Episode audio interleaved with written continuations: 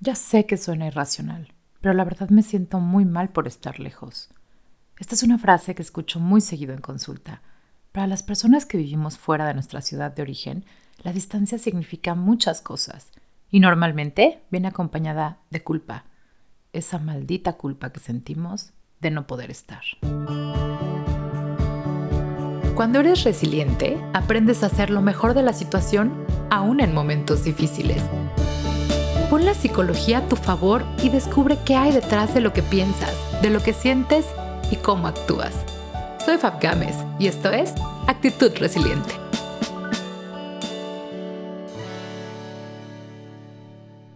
Hola resilientes, ¿cómo están? Bienvenidos, ya es el episodio 16 de este maravilloso viaje que ha sido el podcast. Y como ustedes saben mucho de la audiencia que tenemos en Actitud Resiliente, somos personas que vivimos fuera de nuestro país o que estamos lejos de nuestra ciudad de origen. Y el día de hoy quisiera dedicar el tema a esas personas que estamos lejos, lejos de nuestra ciudad de origen, de nuestra familia, de las personas a quienes consideramos los nuestros, de nuestras costumbres, de nuestras tradiciones, en fin, esta distancia que si bien se ha cortado un poco con la pandemia, porque para los que estamos fuera, de una u otra manera significó que las personas entendían esta distancia y que de una u otra manera empezaban a vivir un poco lo que nosotros vivimos al comunicarnos por medio de, videollamadas o estar más al pendiente sin tener que estar físicamente presentes. Estas personas que viven lejos, conocidas como expats o expatriados, entre todas las características que tienen, tienen una muy en particular. Cuando están atravesando este proceso que se conoce como duelo migratorio, es decir, se están adaptando a su nueva realidad, entendiendo dónde están, para qué están ahí, si esto va a funcionar o no, viene una emoción de visita que muchas veces no es bienvenida o que incluso muchas veces no es consciente. Y justo me refiero a la culpa, a la culpa por estar lejos, por no estar. La culpa es un sentimiento que nos hace sentir mal porque nos dice que hemos fallado, que faltamos a lo que somos o que queremos ser se asocia con la preocupación que dedicamos a los demás o a nosotros mismos. Es esta emoción que provoca un sentimiento de responsabilidad por un daño causado, ya sea por acción o por omisión, es decir, por algo que hicimos o algo que dejamos de hacer. La culpa también es un mecanismo de control. Cuando alguien te culpa por algo o cuando tú culpas a los demás o incluso a ti mismo, digamos que la usamos para castigar o para controlar. Toda culpa es una voz de una necesidad insatisfecha. Cuando tú sientes culpa, hay algo ahí que no está jalando para ti. ¿Te has preguntado por qué sientes tanta culpa por estar lejos? ¿Te suena el sentimiento? ¿Te ha pasado? Seguramente si platicas con más personas que están en esta situación, en algún momento todos coinciden en eso, en que a veces no nos podemos explicar por qué nos sentimos tan culpables por estar lejos. Pero bueno, a ver, vamos a entender primero la emoción o el sentimiento de culpa como tal. ¿Qué es? Bueno, pues se genera muy fácil, se genera en tres pasos. Cuando tú sientes culpa por algo es porque en primera hubo un acto o una causa, ya sea real e imaginario, porque acordémonos que muchas de las causas de nuestras culpas están solo en nuestra mente. En segunda, hay una autopercepción negativa. Tú te estás viendo a ti mismo como responsable de que algo esté o no funcionando o algo esté faltando o algo pudo haber sido mejor. Y en tercer lugar, esto nos genera mucho más emociones negativas. La culpa trae muchos sentimientos atrás que a veces no identificamos o que a veces no nos gustan. Sentimientos como el enojo, la tristeza, la frustración, el dolor o el miedo incluso. Entonces, cuando empezamos a tener estos sentimientos, ¿qué hacemos? Los reflejamos por medio de la culpa, ya sea que le estemos echando la culpa a alguien más o que nosotros mismos estemos sintiendo culpa. Cuando tú le preguntas a un expat qué hay detrás de ese enojo o esa tristeza o ese sentimiento que lo trajo a consulta, muchos de ellos llegan a la conclusión de que lo que hay detrás es precisamente esta culpa. Y entonces tú pensarás, ¿esta culpa qué? Bueno, pues hay miles de cosas por las cuales las personas que no pueden estar o que no podemos estar presentes sentimos esta necesidad de compensarlo, esta, esta culpa en general. Sentimos culpa por habernos ido, ¿no? Porque esto viene de la mano con un concepto de abandono, porque esa es parte de la manera en la que crecimos y las creencias que traemos de que las familias debemos mantenernos unidas y todas juntas y conviviendo siempre, etcétera, y eso es algo que pues ya no hacemos. También tenemos culpa de no estar presente en los momentos importantes. Es ahí cuando hay más dolor por parte del expat, cuando hay un evento importante, ¿no? O cuando hay una noticia que festejar o cuando incluso hay un momento de esos que se pueden eh, eh, dar como la comida familiar de domingo de improviso, pero que nos encantaría estar ahí porque resultó ser la fiesta del año. Todo eso nos genera culpa, no, no poder estar presentes. El miedo a perderte o el crecimiento o la evolución de las familias, el nacimiento de los nuevos integrantes, que siempre es una fiesta, eh, a lo mejor el cumpleaños de alguien o esos momentos especiales que nuestros seres queridos empiezan a tener y que ya no estamos. Por el otro lado viene también la culpa por no poder acompañarlos en los momentos fuertes, en los momentos de dolor como las pérdidas o las enfermedades. La culpa de que tus papás no están cerca de tu familia o la familia que has creado fuera de tu país. La culpa de no poder viajar con ellos cuando lo disfrutabas tanto. La culpa de no poder crecer con ellos y que te vean en tus logros. En fin, son mil cosas y mil situaciones las que te podría poner en la mesa acerca de estos sentimientos que vamos cargando al paso del tiempo y que si no se trabajan y que si no se hacen conscientes y que si no tratamos de repararlos y encaminamos hacia algo, encaminarlos hacia algo funcional para nosotros, nos pueden hacer daño, nos pueden paralizar o incluso se pueden volver causante de nuestra infelicidad y a veces ni siquiera tenemos idea del por qué. En el episodio 3 te platicaba acerca de las lecciones que me ha dejado vivir fuera de mi país y definitivamente una de las más importantes es que logré entender que el equipaje emocional es mucho más pesado que el equipaje físico. A pesar de que no lo ves, es una carga que te va consumiendo lentamente. Cuando yo recién dejé mi país, vivía aferrada a mi teléfono, tratando de ser parte de eso, de lo que ya no podía hacer físicamente, ¿no? Y entonces me la pasaba en los chats al pendiente de mi familia, de mis amigos, pidiéndoles que mandaran fotos o mandándoles videos y que me contestaran, o a lo mejor haciendo videollamadas en las reuniones para tratar de seguir involucrada y tratar de seguir en este día a día de las personas que había dejado en México.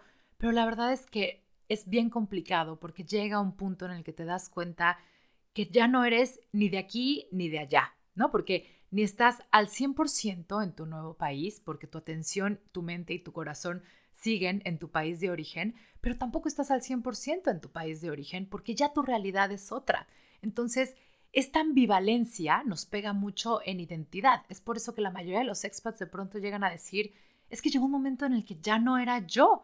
¿Por qué? Porque ya no me identificaba con la persona que veía al espejo porque la mitad se había quedado en mi país de origen y la mitad estaba aquí conmigo. Entonces, ¿cómo definir en quién me, he convertido? ¿Quién soy ahora? Y esto, todo lo que trae atrás es precisamente esta culpa. Ahora, esto se da peor para las que conocemos como las generaciones sándwich, que son las personas que ya tienen su propia familia, digamos que ya tienen hijos y hicieron su propia familia nuclear fuera de su país de origen, pero también la familia extendida, sus papás, sus hermanos, sus tíos, sus primos, etcétera, se quedaron allá. Entonces, para esta generación sándwich es todavía mucho más complicado porque ahora parece que en su mente hubiera dos familias y hubiera dos realidades, dos círculos en los cuales quisieran estar y eh, sentirse involucrados, pero la verdad es que no se pueden dividir. Entonces, ¿qué pasa? Que cuando estamos en la edad en que nuestros papás ya son grandes y desgraciadamente empiezan con temas de salud, a estar delicados, a necesitar más de nosotros, es justo cuando no estamos. Cuando se presentan enfermedades, hay muchísimos casos de personas que llega un punto en el que ya no sabes qué hacer, porque la pregunta es, ¿cuándo es el momento correcto para regresarme a mi país y entonces hacer acto de presencia, empezar a resolver problemas, empezar a aportar y ayudar de la manera en la que quiero, estando presente, ayudando a mis papás, a mis abuelos y en qué momento es correcto ya regresarme a mi realidad con mi familia, con mi pareja, con mis hijos que también me necesitan y que tampoco puedo abandonar.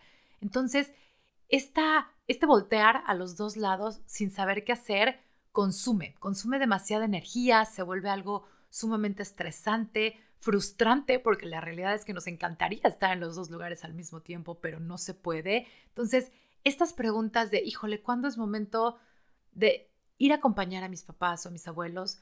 Pero también, ¿cuándo es el momento correcto para regresarme? Porque tampoco puedo desatender a mi familia aquí. La verdad es que nos puede empezar a volver locos, ¿no? Si eres de los que, por ejemplo, dejaste hermanos o primos u otros familiares, la culpa que sientes y este malestar puede venir incluso del lenguaje de esas personas hacia ti.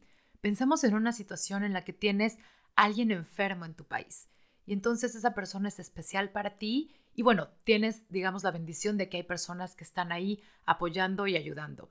Pero esas personas que están actuando en la crisis, llega un momento en que se cansan y también están preocupados y están viviendo bajo un nivel de estrés muy grande. Entonces, en el momento en el que tú haces contacto con ellos y quieres ayudar y quieres procurar las cosas, es muy probable que en algún momento de todo este proceso, esas personas que se están, digamos, encargando de la situación, reaccionen ante ti de una forma negativa.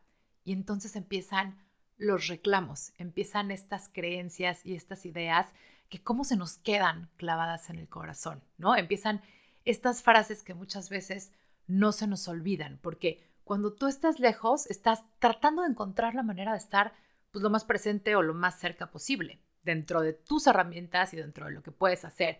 Pero las personas que sí están ahí lo están percibiendo de una manera muy distinta, porque también llega un punto en que ya se cansaron y llega un punto en el que están ya muy agobiados de estar viviendo la situación 24/7. Y entonces vienen estas frases y estos reclamos como, por favor ya no marques porque no tenemos tiempo de contestarte o, ah, ahora sí te preocupa, pero ¿cómo, ¿cómo vienes a decirme que te preocupa si tú los dejaste? ¿O qué tal? Más ayuda el que no estorba y la verdad es que aquí ya no te necesitamos. O peor, ¿no? ¿Crees que con mandar dinero ya puedes arreglar toda la situación sin ni siquiera estar aquí? Qué fácil es para ti si tú no estás.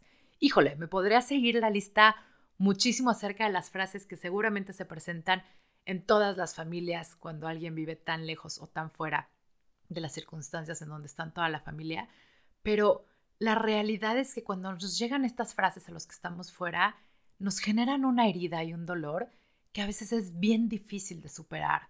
Sanar ese tipo de comentarios nos toma mucho tiempo, mucho dolor, mucho trabajo interno, mucha empatía. ¿Por qué? Porque lo que tenemos que entender es que primero no es personal, esas palabras que están saliendo de las personas vienen desde el dolor, vienen desde el miedo y de verdad no van hacia nosotros.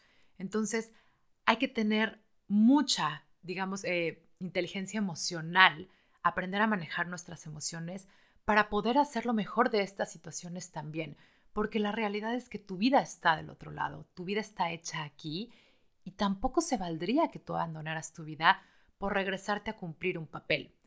Lo que quiero que te quede de mensaje, digamos, de todo esto que te estoy diciendo, es que como siempre digo, no hay respuestas buenas ni malas, no hay decisiones buenas ni malas.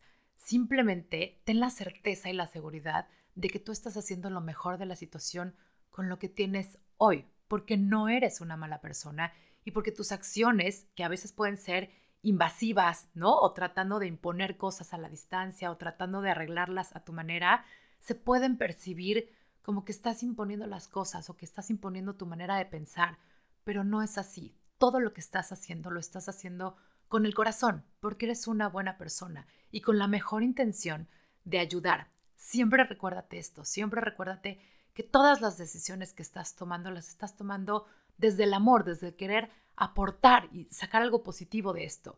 Y que si las personas que están lejos no lo están viendo, también se vale. Ellos están en su propio proceso y en su propia realidad. Acuérdate que aquí hablamos mucho del concepto de percepción. Depende de dónde esté parado cada uno, va a ser la idea que tenemos de la situación. Y no es que estemos bien o mal, simplemente vemos las cosas distintas. Como te platicaba al principio, sí creo que una de las cosas buenas que nos ha dejado esta pandemia y este distanciamiento social es que esta parte de estar presente por medio de la tecnología pues cada vez se ve más común. Hay muchos expats que dicen, híjole, está padrísimo que de pronto ya no soy el único que está en una cámara en la reunión, ¿no? De pronto ya las reuniones son por medio de las cámaras y eso me ha permitido abrir un poco la mentalidad de las personas de las que estoy lejos y entonces pues mantener una mejor comunicación porque ya son un poco más empáticos conmigo, con sentir la frustración de no poder estar cerca, de no poder abrazarnos, de no poder tener este contacto físico, pero eso no quiere decir que dejemos de sentirnos mal o que dejemos de sentirnos culpa. He escuchado gente decir, me siento muy mal porque la evolución de mi bebé y el crecimiento y su primer año, pues mis papás no han podido presenciarlo, ¿no? Y de pronto pues todo lo que hacemos es videollamadas y estar con videos y audios al pendiente y así es como han sido testigos del crecimiento de mi bebé o a lo mejor gente que no ha podido estar cerca pues en los nacimientos de las personas o en las bodas o en este tipo de, de eventos que marcan la vida hoy por la pandemia, pero la realidad es que eso es el día a día del expat. Por las razones por las que hayas salido de tu país, eso no importa. El chiste es que conforme vas eh, avanzando en este camino, te vas cargando culpas y las vas echando a tu equipaje emocional. No importa si estas culpas vienen de ti o de alguien más o de lo que alguien más te hizo creer, pero cuando empiezas a, a cargarte o a asumir estas culpas y hacerlas tuyas, ojo, porque es muy probable que vayas a empezar a vivir enojado, enojado con la vida, con la situación, etcétera, y sin saber por qué. Es probable que empieces a derrochar ¿no? dinero y recursos para tratar de compensar de una manera inconsciente el no poder estar ahí. También es probable que sin querer empieces a deteriorar tus relaciones con las personas con las que sí estás, ¿no? Y pongo en primer plano a tu pareja. Cuando sentimos culpa y, por ejemplo, estás en otro país por el trabajo de tu pareja, lo primero que hacemos es irnos a la yugular con esa persona, ¿no? Es, es tratar de ver no quién te la hizo, sino quién te la paga. Todo esto de manera inconsciente. Entonces empezamos a deteriorar nuestras relaciones con ellos sin darnos cuenta. También cuando te sientes culpable, empiezas a bajar tu rendimiento en el trabajo, en tus actividades de todos los días. ¿Por qué? Porque nos empezamos a castigar, digamos, ¿no? Nos estamos dando el mensaje de que no merecemos disfrutar. El otro día platicaba con una paciente y me decía, no sabes, me di cuenta que tengo culpa por estar en un país en el que las cosas se están llevando bastante bien en la pandemia, porque escucho a mis seres queridos que le están pasando tan mal y la verdad es que me siento culpable, ya ni siquiera les quiero contar, pues que sí, a lo mejor yo sí pude salir al súper o que a lo mejor yo sí pude tomar el metro porque en el país en el que estoy las medidas han cambiado y los casos no son tan graves y no son tan altos los números, pero me siento muy culpable. En el episodio anterior hablábamos de esta culpa que nos genera a veces estar bien cuando estamos viendo que a alguien no le está pasando tan bien. Hay que tener mucho cuidado con esos mensajes que nos estamos mandando, porque la realidad es que esa culpa no te está sirviendo de nada, te puede frenar. Y a ver, lo último que necesitan las personas a las que quieres es que tú te frenes o que dejes de crecer o que dejes de cumplir tus sueños. Entonces hay que poner mucha atención en esos mensajes que nos estamos mandando. Si tú hoy estás en un momento de malestar en el que no te hallas en el país en el que estás o en el que de pronto a lo mejor después de mucho tiempo de estar lo que tú considerabas bien o adaptado, sientes que vino este bajón y no entiendes de dónde viene este malestar o esta frustración, ponle atención porque probablemente hay culpa detrás. La culpa no importa si viene de ti o de los demás o, lo que o de lo que los demás te dijeron. Si tú asumiste cargar esa culpa de manera inconsciente, te puedes estar haciendo mucho daño porque de verdad es, es un acto de autodestrucción. Cargar con esa culpa no te sirve de absolutamente nada. Hay otro caso muy común de culpas que cargamos los expats y esta la he visto seguido y es la culpa de ya no reconocerme. De pronto cuando estás en este país que no es el tuyo o en esta ciudad que no es la tuya, te das cuenta de que empiezas a tener ciertas conductas que pues a veces hasta medio no reconoces, ¿no? Como que dices, híjole, estoy haciendo cosas o incluso estoy pensando de una manera en la que la verdad es que jamás hubiera pensado antes, ¿no? No sé o no entiendo por qué me estoy comportando así y no quiere decir que esté mal, simplemente me siento muy cambiado, creo que mi perspectiva está siendo muy distinta.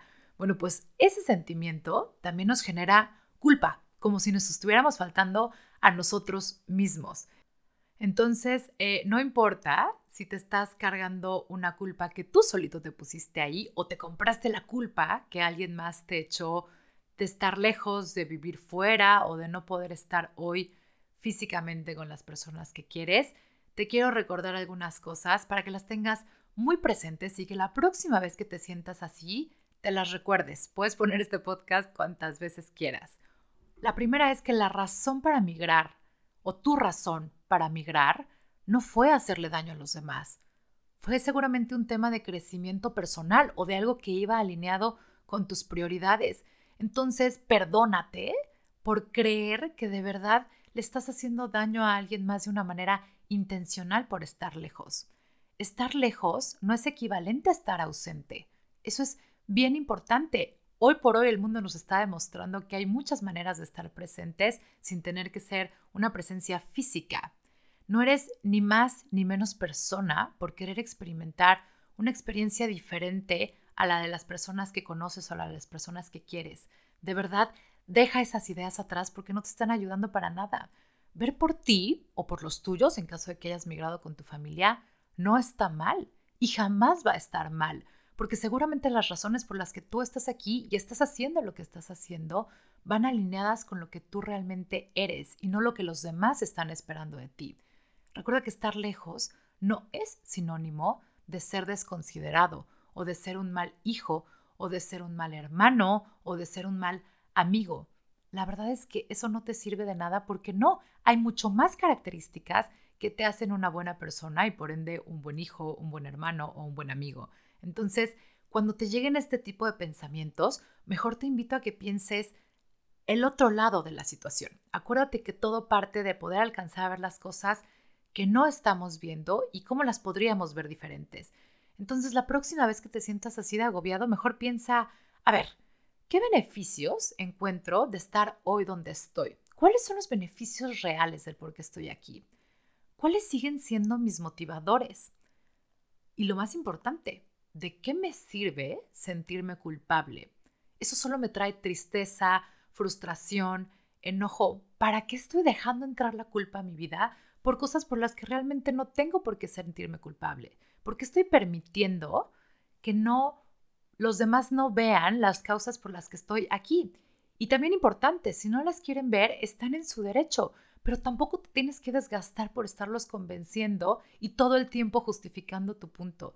Esta es tu decisión, esta fue tu vida y otra vez está alineado con lo que eres. Mejor pregúntate qué cosas han mejorado de tus relaciones al estar lejos. Hay muchos casos, y me puedo incluir, en que mis relaciones con ciertas personas mejoraron muchísimo desde que estoy lejos. Hay muchas familias que resulta que funcionan mejor cuando hay uno o varios miembros lejos. ¿Por qué? Porque para empezar se nos quita la costumbre de estar siempre cerca y pegados como muéganos. Entonces eso ya deja de ser lo natural o lo normal, ¿no? Ya cuando nos vemos, nos vemos con gusto y es motivo de celebración. ¿Por qué? Porque ya se dedican tiempo de calidad y eso antes pues no pasaba. Dentro de la rutina de todos y la vida de todos era bien difícil que nos dedicáramos tiempo de calidad y hoy de verdad el tiempo que nos dedicamos en una llamada, en un mensaje, en contarnos algo, es un tiempo de calidad y eso enriquece muchísimo las relaciones. ¿Por qué? Porque pues obviamente están más pendientes unos de los otros y eso se transmite en que lo percibimos como un acto de amor, como un acto de empatía, un acto de cariño. Nos volvemos mucho más compasivos entre nosotros mismos. Las familias que tenemos un integrante fuera o varios, la verdad es que nos vemos, nos volvemos mucho más compasivos. ¿Por qué? Porque estamos tratando de entender lo que está viviendo el otro. Es más, hasta a veces nos damos el permiso de conocernos mucho mejor que si viviéramos todos en el mismo lugar. Hay una mucho mejor comunicación, nos valoramos muchísimo más o incluso tú terminas conociéndote a ti mismo mucho más. Entonces la próxima vez que te sientas agobiado, que te sientas triste, que te sientas con esta culpa inmensa con la que ya no puedes, date permiso, date permiso de ver las cosas que sí funcionan y las que sí han mejorado. Siempre lo he dicho, la experiencia expat es una experiencia difícil. Por más que te lo cuenten, jamás vas a estar listo para todas las cosas que van a cambiar en tu vida, pero eso no quiere decir que sea una experiencia mala. Al final es como todo un proceso de adaptación y de ti va a depender que hagas de esto la mejor o la peor experiencia. Esto es lo que hay hoy, esto es lo que tienes, lo que escogiste, lo que te llevó la vida. Estás aquí hoy, aquí y ahora. ¿Qué vas a hacer con esto? Gracias por estar aquí. Me encanta poder platicar de este tema contigo. A todos los expats, entiendo que esta época está siendo mucho más complicada que otros años por todas las restricciones y por todas las situaciones que este año nos trajo, pero de verdad no necesitamos empezar a actuar desde la culpa, porque eso sería actuar desde el miedo. Mejor actuemos desde el amor, desde lo que sí podemos crear, desde lo que sí podemos reconocer, porque hay muchas cosas que seguramente están escondidas atrás de esa tristeza y esta frustración que estás sintiendo hoy. Te deseo que las encuentres y si no, ya sabes que estoy a un mail de distancia, a un comentario en las redes sociales. Me puedes mandar un mail a info resilientecom para cualquier duda, cualquier consulta en la que te pueda ayudar. Me va a encantar conocerte. Y en las redes sociales, en Instagram me puedes seguir como actitud-resiliente y en Facebook como actitud resiliente. Gracias por estar aquí, gracias por atreverte a ver las cosas que a veces nos duelen y que a veces nos lastiman y por tú siempre querer hacer lo mejor de la situación. Nos escuchamos pronto.